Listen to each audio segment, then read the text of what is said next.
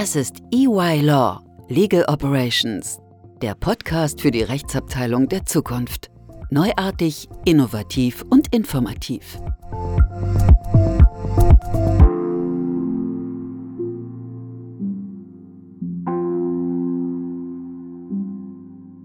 Hallo und herzlich willkommen zur weiteren Episode des EY Legal Operations Podcasts.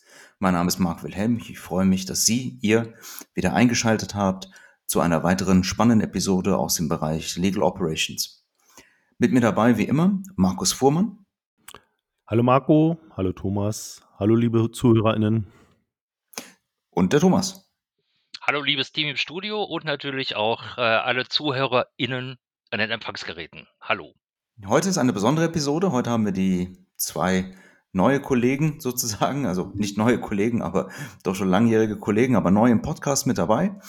Ich würde einfach sagen, hallo Amadeus. Hallo Marco. Äh, ja, wir freuen uns, äh, dabei sein zu dürfen. Und äh, ja, ich bin äh, jetzt seit äh, zwei Jahren äh, Werkstudent bei euch im Team und studiere Wirtschaft und Recht. Prima. Und dann haben wir noch den Yannick. Hallo an alle und auch an alle, die zuhören. Ich bin Yannick und studiere Wirtschaftsrecht an der HTW und freue mich auch hier zu sein.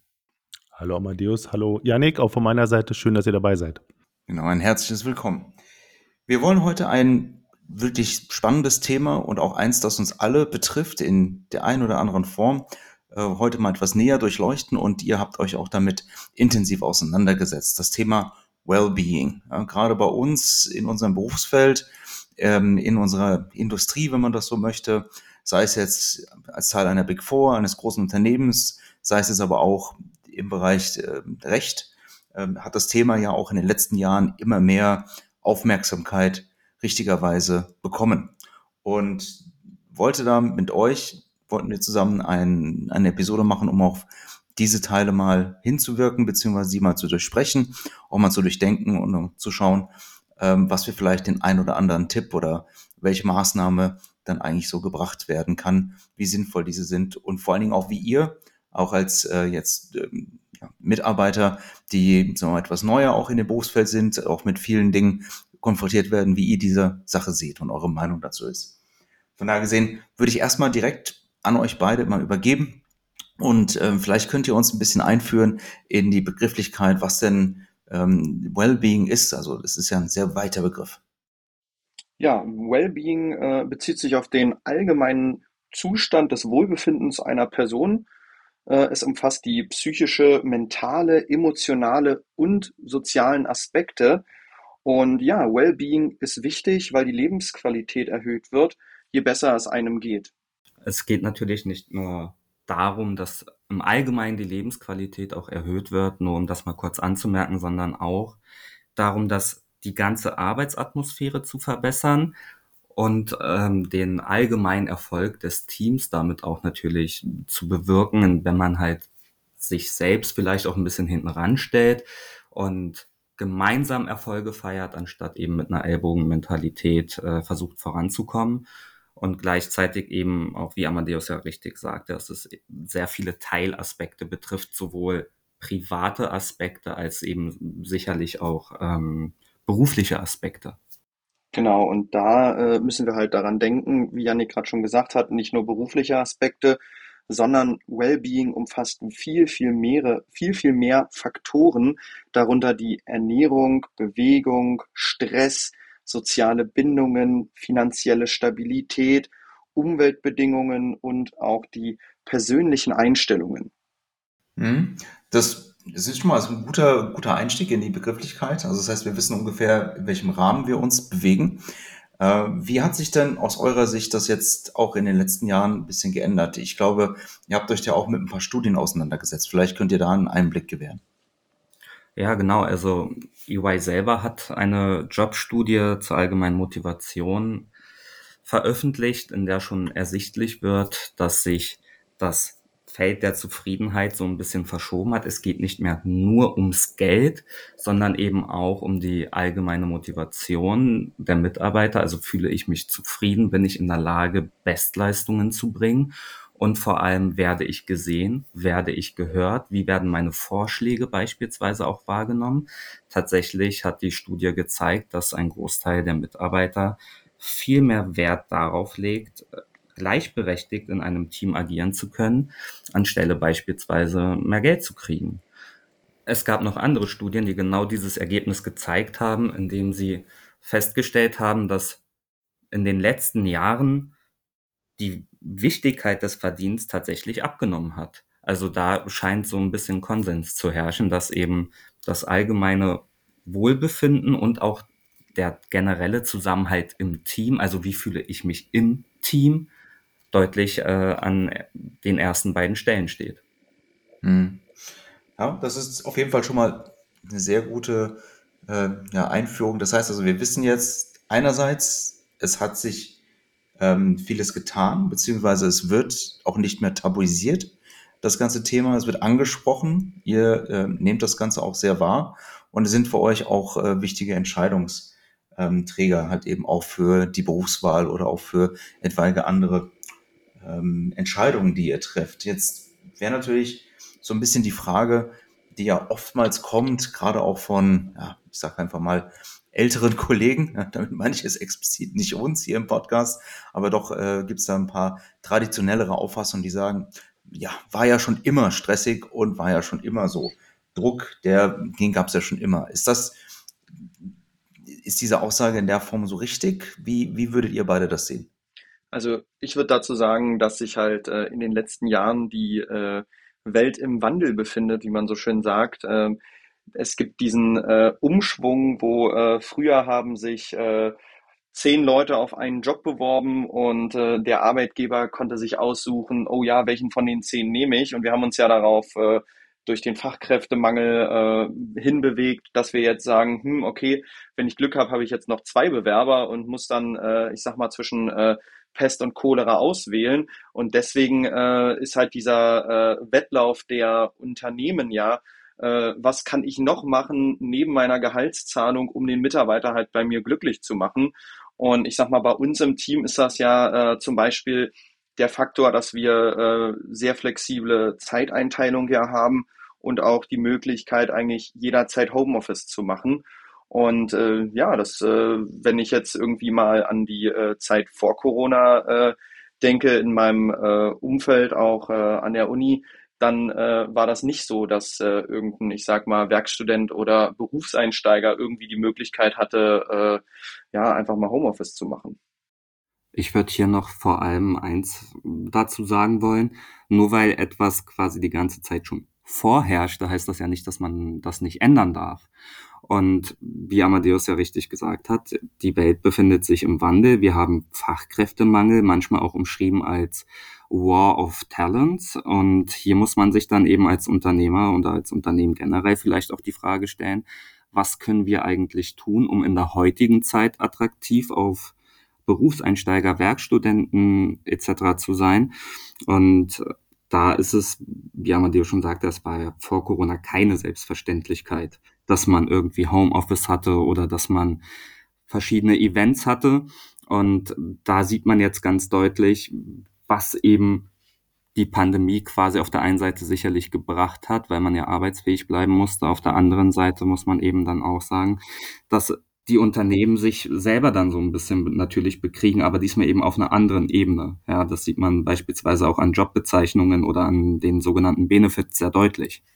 Allgemein könnte mhm. man vielleicht auch einfach sagen, äh, dass äh, dadurch, dass wir ja äh, nicht mehr diesen klassischen ja auch 9-to-5-Job haben, sondern dass ja sich vieles eben auch geändert hat. Dieses ständige Erreichbarsein. Also ich sag mal, jeder hat ja heutzutage äh, auch einfach ein Ticken höheres äh, Stresslevel durch äußere Einflüsse, durch äh, man kriegt jetzt äh, im Durchschnitt irgendwie 30, 40 Push-Benachrichtigungen am Tag alleine durch soziale Medien und so weiter und so fort. Und äh, deshalb ist natürlich auch die Gefahr eines, ich sag mal, äh, Burnouts oder ähnliches wesentlich höher. Und deswegen äh, muss halt natürlich auch der Arbeitgeber dann gucken, okay, wie kann ich das vermeiden, dass wenn das Stresslevel im Allgemeinen schon höher ist, dass ich dann dann nicht noch viel, viel mehr Stress raufgebe. Hm. Das sind auf jeden Fall richtige und wichtige Punkte, die er bringt. Also ähm, ist in der Tat eine sehr komplexe Gemengelage, äh, sicherlich auch ein Spannungsfeld, in dem man sich da halt eben bewegt, ja, weil man dann doch auch, ähm, so wie ihr sagt, ja, versucht dem Wandel irgendwo Herr zu bleiben. Markus, Thomas, jetzt haben wir Legal Operations. Ja? Und sicherlich ist eine unserer Themen im Legal Operations da auch ähm, einigen Stellen, Rechtsabteilungen in ihrer Transformation zu helfen, dieses zu unterstützen, eben auch mit Dingen Herr zu werden.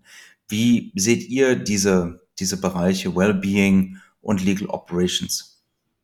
Okay, dann äh, fange ich mal an. Also Wellbeing, ja. Also man muss dazu sagen, ich habe ja schon ähm, auch mal für die klassische Unternehmensberatung gearbeitet, das ist ja schon ein paar Jahre her, und hatte jetzt auch in der, ähm, in der Anwaltskanzlei.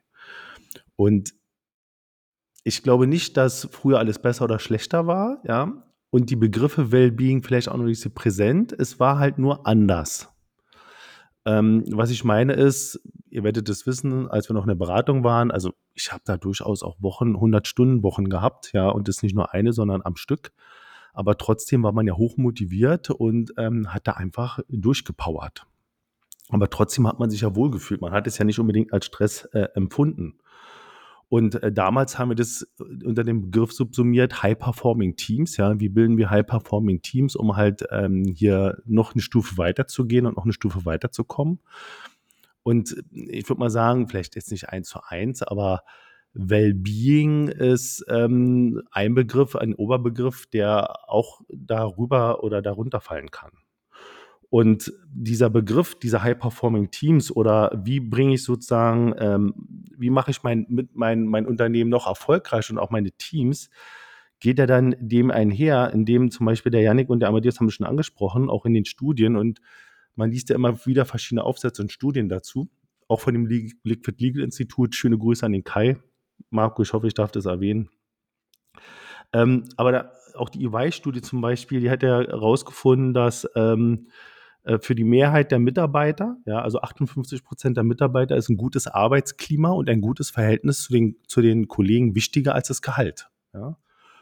Und ähm, man hat auch herausgefunden, dass ein gutes Klima oder wenn Mitarbeiter sich wohlfühlen, auch der, der Unternehmenserfolg daran mehr oder weniger gekoppelt ist. Also je, je besser die Organisation funktioniert, je zufriedener die Organisation ist, desto stärker ist der Unternehmenserfolg.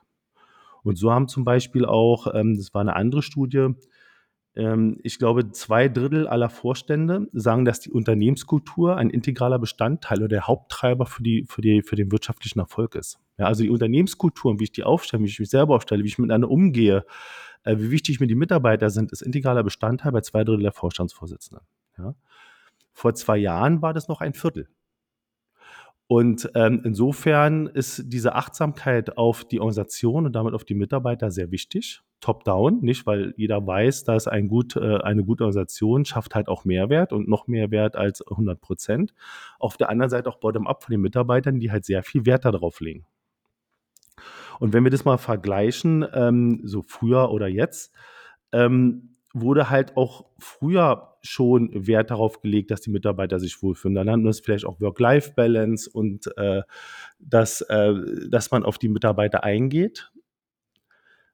Und deshalb ist es ein sehr vielschichtiges Thema. Erstmal Wellbeing, also was es nicht ist, ich mache mal kurz einen Umtrunk, ja, und dann machen wir mal einen Umtrunk und dann sind alle happy. Das ist nicht Wellbeing, ja. Also so der, der Irrglaube bei vielen bei vielen Vorgesetzten, wir machen mal kurz hier, wir trinken mal zusammen alle ein Bier und dann sind wir alle glücklich. Das ist ein bisschen oberflächlich. Ja? Also man muss ein bisschen tiefer gehen, um wirklich ein Teambuilding und ein High-Performing-Team zu bilden. Und darauf kommt dann die nächste Frage, weil gerade dieses Wellbeing-Thema, gerade unter Anwälten, denke ich mal, ein sehr wichtiges Thema ist. Und da muss man dann halt auch mal reinschauen und sagen, was unterscheidet denn dieses Anwaltsbusiness oder halt dann auch, wenn man die League Operations hat für die Rechtsabteilung, von den vielleicht von anderen Abteilungen und anderen Mitarbeitern?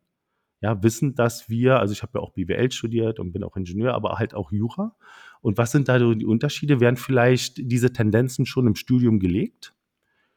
Und vielleicht dann auch in der Arbeitswelt. Ja, insofern ist es sehr vielschichtig ich glaube, und ich glaube, darauf kommen wir noch, Marco, dass die Anforderungen in Kanzleien oder auch in Rechtsabteilungen andere sind als in anderen Abteilungen. auch von den Mitarbeitern, ja, hohe Genauigkeit, No Failure etc. Auch mehr isoliertes Arbeiten leider als vielleicht in anderen Teams, was man auch an der Uni schon lernt.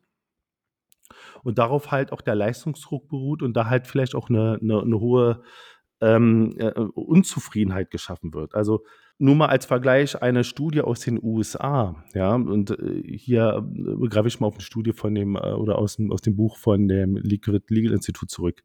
Das war ganz interessant. Die haben ähm, in den USA werden regelmäßig Studien gemacht, okay, wie gesund sind äh, die Menschen etc. und wie, wie fühlen die sich wohl. Und interessanter war, äh, in 2006, ja, in 2006 war die Selbstmordrate bei Anwälten ja, die Selbstmordrate bei Anwälten, die drittgrößte Todesursache, ja, nach Krebs und Herz, Herz, äh, Herzkrankheiten. Äh, also die drittgrößte Todesursache waren, ähm, war die Selbstmordrate. Und, ähm, und 40 Prozent der Law Students, also der Studenten der Rechtswissenschaften, 40 Prozent leiden an ähm, Depressionen. Und ähm, die Wahrscheinlichkeit, dass ähm, Anwälte, also das ist alles die Studie, das ist nicht meine persönliche Meinung, aber die, die Wahrscheinlichkeit, dass drei, äh, dass Anwälte, ähm, sagen wir jetzt mal, Suchtprobleme bekommen, ist dreimal höher als bei anderen Berufsgruppen. Insofern fand ich das ganz interessant, dass es ja anscheinend doch einen Unterschied gibt ähm, in Rechtsabteilungen oder Rechtskanzleien zu vielleicht anderen Abteilungen, ähm, dass das doch vielleicht ein besonderes Augenmerk bekommt und eine besondere Notwendigkeit hat, um auch mal äh, diskutiert zu werden. Ja, das Thema ist auf jeden Fall sehr wichtig und sollte auf jeden Fall auch eingängig gewählt werden. Ich finde auch den Ansatz gut, den du ähm, angesprochen hast. Vielleicht können wir da, gleich schon mal eingehen. Aber vorher wollte ich dem Thomas äh, noch mal kurz die Chance geben, ob er da noch was zu ergänzen hat. Ja, ich denke, wenn wir jetzt gerade das berücksichtigen, was äh, Markus angesprochen hat. Und ich komme ja eigentlich eben wirklich definitiv aus der klassischen Unternehmensberatung und aus der BWL-Schiene und auch da ist der Druck nicht wenig, aber das war eine Sache, die ich auf dem ersten ähm, BUJ-Kongress gehört hatte, die Aussage, dass es gerade in der Rechtsabteilung besonders hart war. Und das fand ich, und das ist genau das im Grunde äh, nochmal äh, schon mal angesprochen, was Markus weiter ausgeführt hatte. Und wenn es denn so ist, was es auch ist, dann muss man sich halt tatsächlich schauen, dass man vielleicht wirklich auch das Arbeitsumfeld, die Art und Weise, wie man arbeitet, optimiert. Und wir hatten es schon in anderen Podcasts angesprochen. Äh, da ich habe ja den Vergleich eben auch zu anderen Bereichen, äh, ist es halt wirklich so, dass die Rechtsabteilung mit bestimmten Themen eigentlich noch so ein kleines bisschen hinterherhinkt, weil bisher da der Druck auch noch nicht so da war, jetzt wirklich aus unternehmerischer Sicht. Sei es, was die Abläufe angeht, sei es, was vielleicht eben Unterstützung durch IT. Ich rede jetzt gar nicht mal von den ganz neuen ähm, AI-Geschichten, äh, sei es, was die Organisation angeht.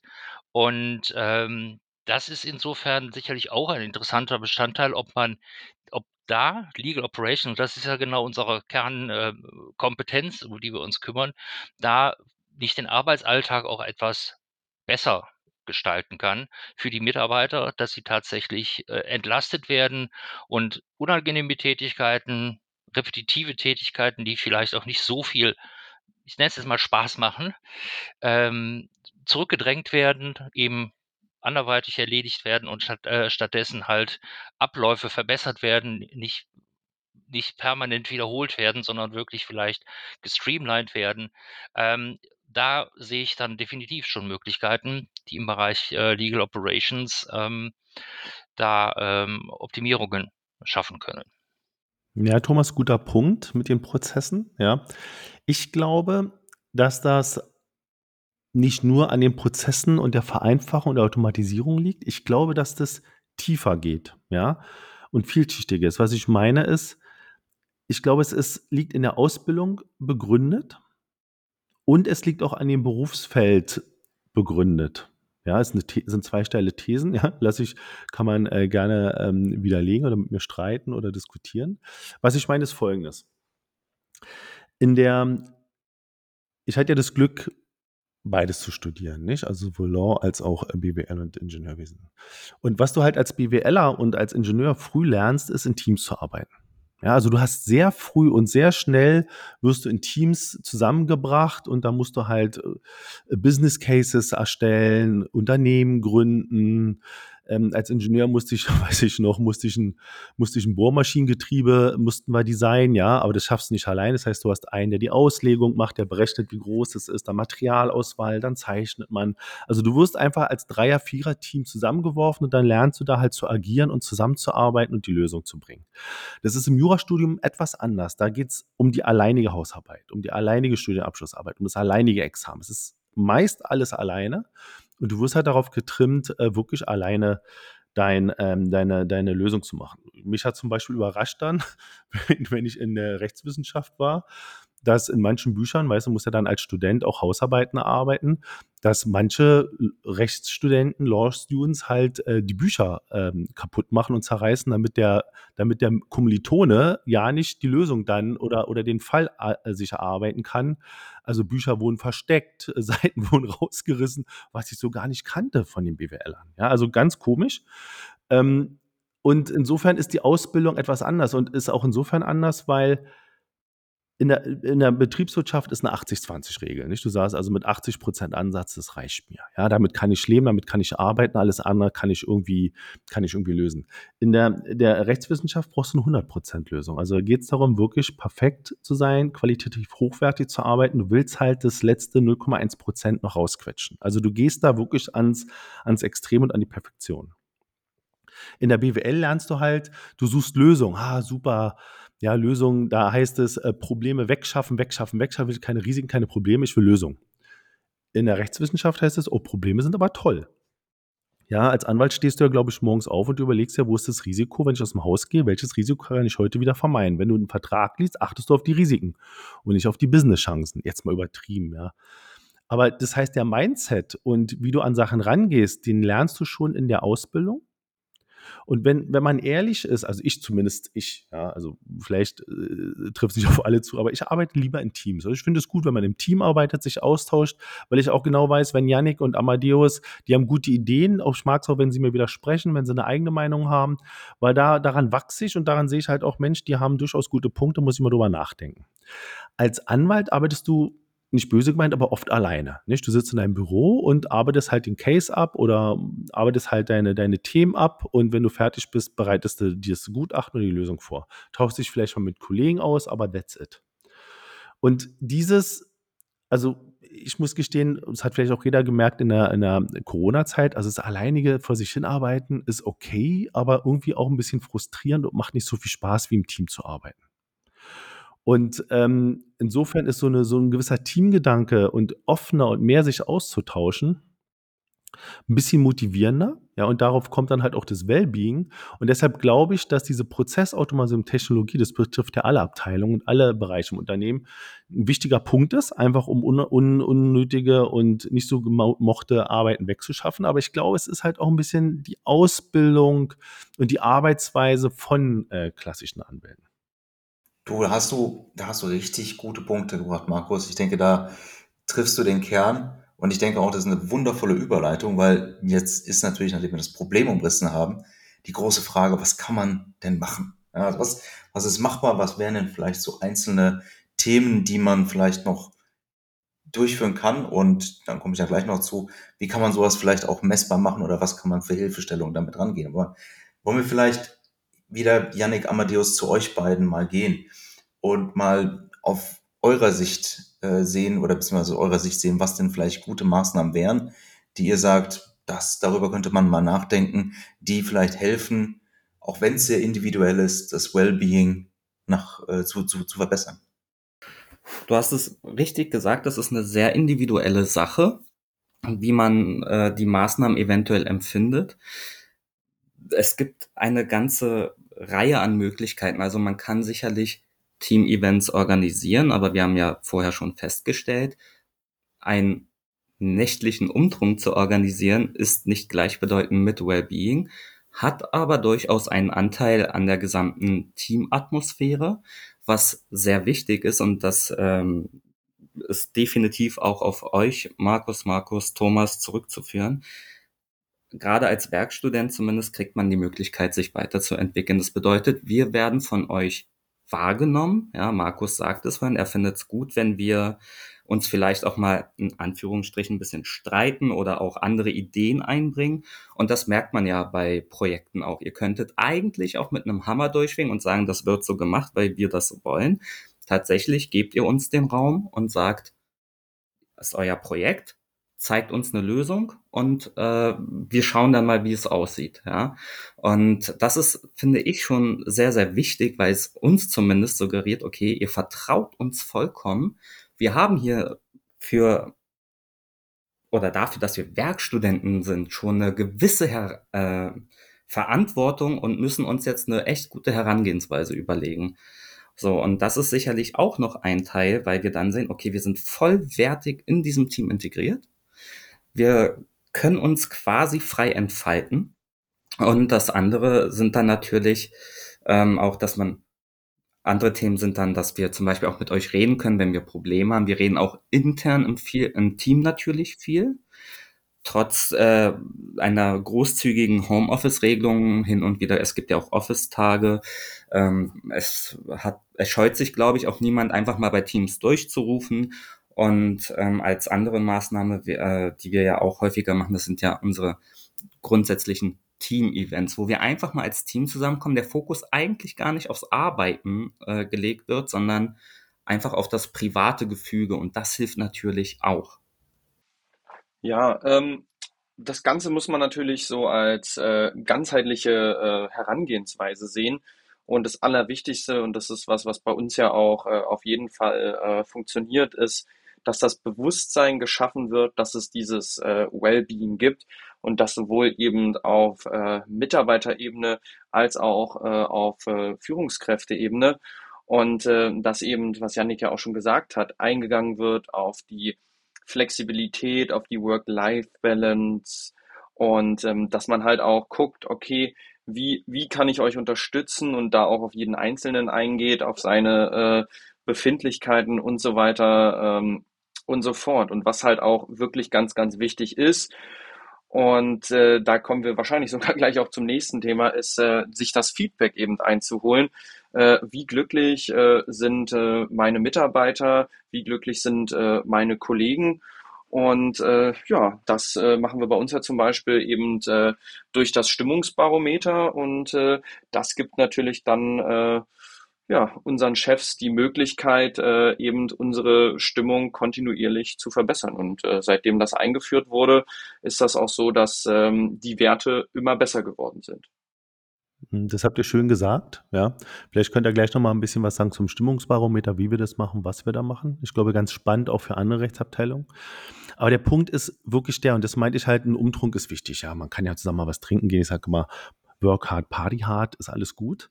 Bloß was ich meine ist, wenn eine Unternehmensführung versucht, dieses Zusammengehörigkeitsgefühl künstlich zu erschaffen, ja, er sagt dem Motto, wir trinken jetzt mal ein und dann ist alles, sind wir alle happy, ja, das funktioniert nicht, das ist nicht authentisch und das ist auch kein Führungsstil, sondern es muss von unten und von oben kommen und man muss dieses Feedback einfordern, man muss dieses Gefühl geben, gleichberechtigt zu sein und dass es ein Team ist. Und diesen, dieses High-Performing-Team, sowas wie es früher hieß, dieses zu schaffen, ist halt die hohe Kunst.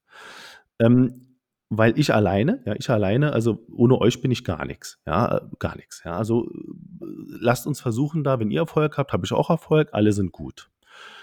Und wenn ich es schaffe, dass die Mitarbeiter zumindest nicht kündigen, ich übertreibe jetzt mal, zumindest nicht kündigen, würde ich mal behaupten, habe ich vielleicht eine Arbeitsleistung von 70, 80 Prozent. Wenn ich es aber schaffe, dass dieses Team sich wohlfühlt und auch noch ähm, high-performing ist und wirklich, übertrieben gesagt, über glühende Kohlen läuft, dann schaffe ich halt diese 110 Prozent, ja, diese 30 Prozent mehr, die sehr wertvoll sind. Und deshalb sage ich, ist diese, diese, diese, dieses Wellbeing, ja, mehr als nur ein Obstkorb hinzustellen. Und das haben, glaube ich, auch viele verstanden während der Pandemiezeit. Ja, was nützt eine, ein Obstkorb in einer, in, einer, in, einer, in einer Küche, wenn keiner im Büro ist? Ja, das macht ja keinen Sinn. Oder ähm, ich mache mal einen Umtrunk und zum Umtrunk kommen sowieso nur die 30 Prozent, die im Büro sind. Das macht doch keinen Sinn. Ja, man muss es schaffen, das gesamte Team dahinter zu bringen. Ist ja, ist ja zum Glück bei uns so, dass wenn wir, wenn wir kleine Events machen, was wir regelmäßig machen, dann sind ja alle da. Ja, es freut mich ja immer, dass selbst aus anderen Städten die Leute anreisen, nur, dass wir uns sehen, austauschen und halt einen gewissen Spirit entwickeln. Und ich schätze das sehr, für mich auch sehr dankbar. Aber deshalb meine ich Wellbeing und die Führung des Teams und auch der Organisation ist vielschichtiger als nur, wir trinken mal einen Jägermeister. Ja? Oder ähm, wir machen mal einen Obstkorb in der Küche. Das ist alles gut, aber es muss authentisch sein und es muss wirklich gefühlt, gelebt von unten und von oben werden. Hm. Da würde ich gerne tatsächlich auch noch eine kleine Ergänzung machen, weil in der Tat, ähm, das brennt mir die ganze Zeit schon so auf der Lippe.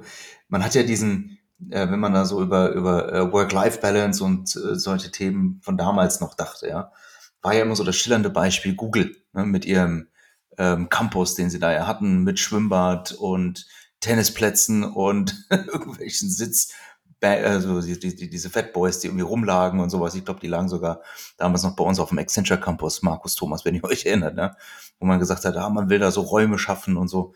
Man hat halt irgendwie dann doch festgestellt, so richtig irgendwie tatsächlich braucht es wesentlich mehr als jetzt Ja. nur eben genau solche Sachen. Ne? Oder denk an so einen Kickertisch, weißt du, weil ganz in, wir machen jetzt mal eine Tischtennisplatte hier oder einen Kickertisch, ja. Aber damit änderst du ja noch nichts. Dann willst du cool sein, aber bist es nicht. Ist eher cringe. Hm. Ja, und es kann natürlich auch tatsächlich toxischer wirken, als man denkt. Ähm, kleiner Schwank aus meiner eigenen Historie. Da war ich noch Werkstudent, äh, seinerzeit noch bei Aventis. Äh, mittlerweile ist es ja eine andere Firma. Aber äh, da gab es ein Dartboard und tatsächlich hat das eher dazu geführt, dass tatsächlich ähm, unnötigerweise Regelungen getroffen werden musste, wer an diesem Dartboard alles wann wo spielen darf, weil natürlich jeder spielen wollte. Und auf einmal sah sich die Betriebsleitung äh, beziehungsweise auch die Fachabteilung dazu äh, gezwungen, untereinander abzustimmen, wer wann wo dann an die Sachen darf. Also eine an sich gute Idee, die dann irgendwie doch etwas äh, schwieriger halt irgendwie dann in der Umsetzung geworden ist. Den zweiten Punkt, den ich gerne noch ergänzen wollen würde, ist, weil ich das wichtig finde und auch die Überleitung jetzt nochmal zum Stimmungsparameter bringt, ist das offen zu sein für neue Ideen. Ich denke, dass das ein absolut Kernpunkt ist. Deswegen auch, Yannick Amadeus, eure Stimme da genauso wie jeden bei uns im Team wichtig. Markus hat das angesprochen. Jeder soll seine Ideen einbringen können und äh, dass wir das auch diskutieren. Wir wollen jetzt nicht debattieren, aber wir wollen das zumindest kritisch uns anschauen und schauen, okay, die Ideen, dass es mal auf den Tisch kommt und man auch über Maßnahmen spricht. Ja. Deswegen ist halt die Offenheit, glaube ich, einer der wichtigen Tipps, die wir ähm, anstelle dieses Podcasts hier auch mitgeben können. Vielleicht in Abteilungen oder Zuhörerinnen, die gerade auch vielleicht nach Inspiration oder nach Hilfe suchen, ja, als Tipp. Gut, dann schlage ich jetzt die Brücke. Thomas ähm, und Amadeus, ihr habt euch um das Stimmungsparameter bei uns gekümmert. Könnt ihr da vielleicht einen Einblick geben, wo kam es her, wie wird es gemacht und was können wir daraus lernen? Also wir haben das Stimmungsbarometer eingeführt, weil wir natürlich auch über das gesamte Team wissen möchten, äh, wie ist denn jetzt wirklich die Stimmung? Und das ist nicht ganz so einfach, da wir ja, das haben wir auch in mehreren Podcasts schon besprochen, natürlich ein Team sind, das einerseits hier in Berlin ansässig ist, aber auch in Buenos Aires. Und das sind ein paar Kilometer dazwischen. Und es ist zwar sicherlich ein Ansatz, und das praktizieren wir auch, dass wir mit äh, den Teammitgliedern, mit einzelnen Teammitgliedern reden. Es geht, geht nur mit Einzelnen, weil man das auf die, mit, mit allen halt nicht schafft.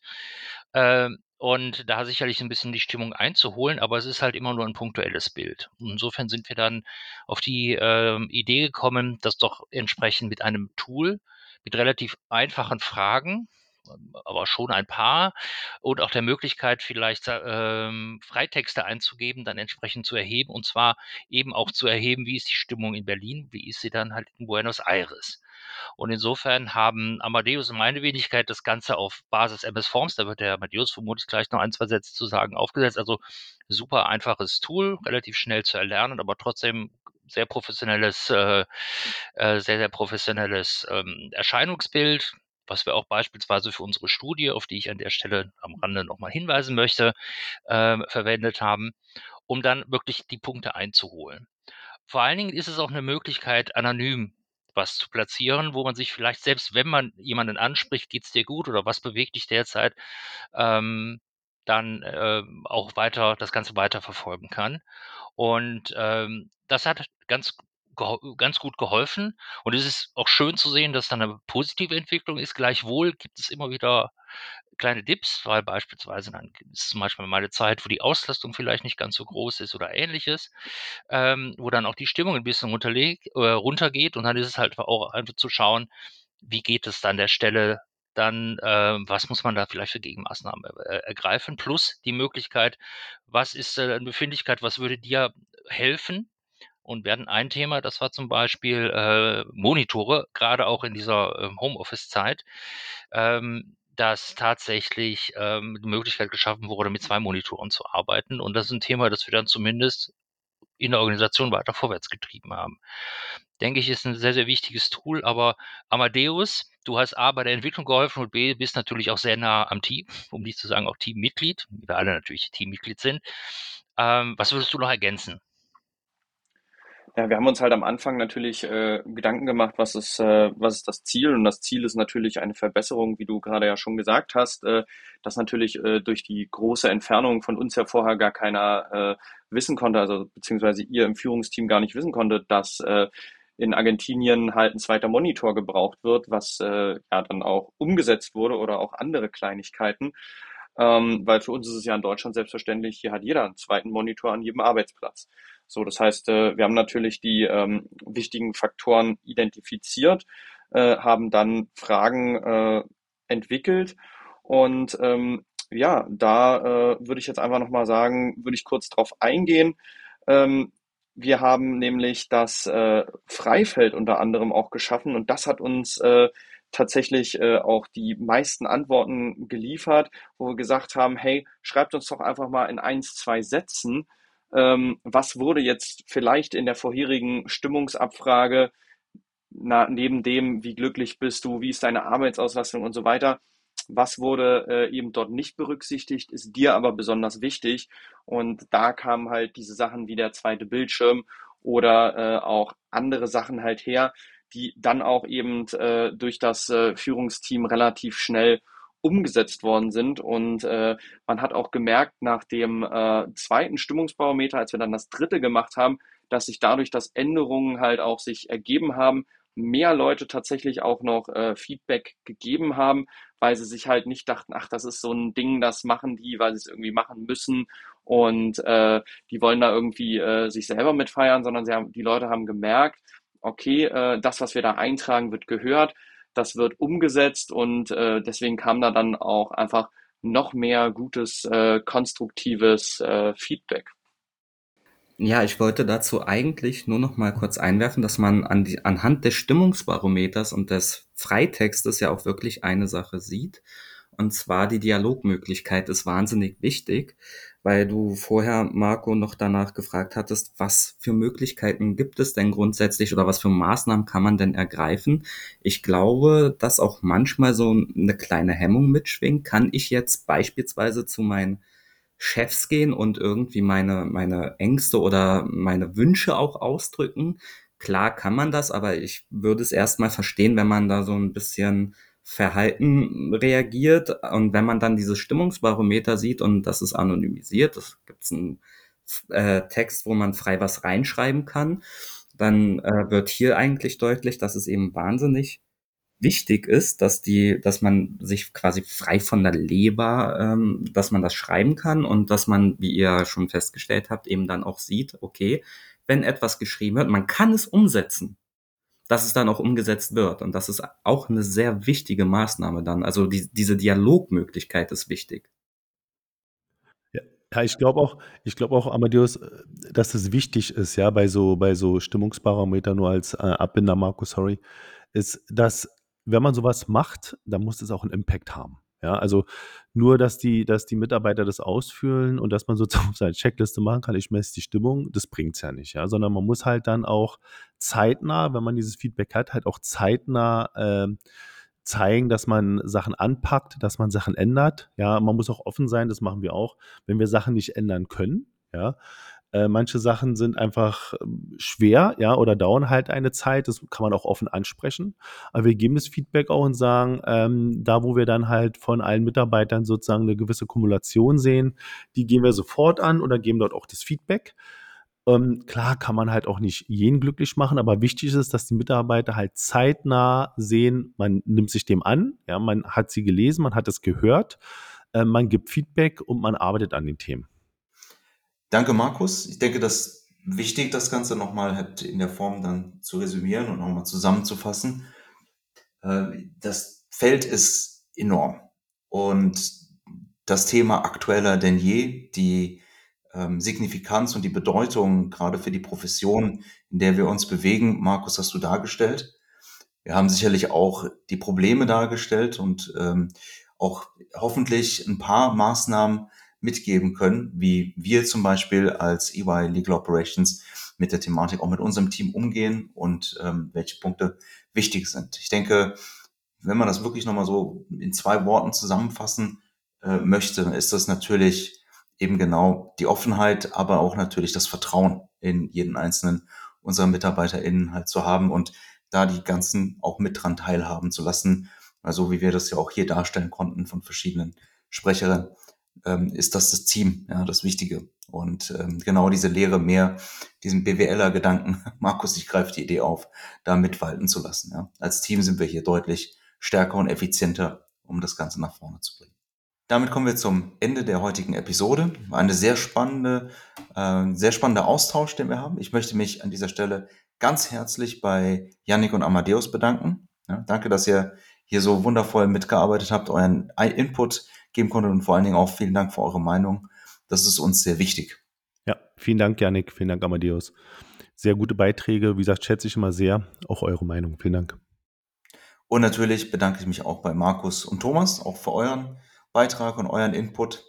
Vielen Dank, Thomas, vielen Dank, Marco und äh, unseren ZuhörerInnen gute Zeit. Auch von meiner Seite an das ganze Vorbereitungsteam und nochmal tollen Job.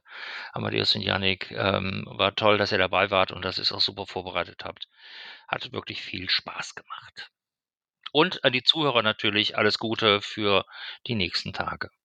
Dann bedanke ich mich natürlich auch bei den ZuhörerInnen für die ähm, Fragen und Kommentare gerne auch fürs Liken.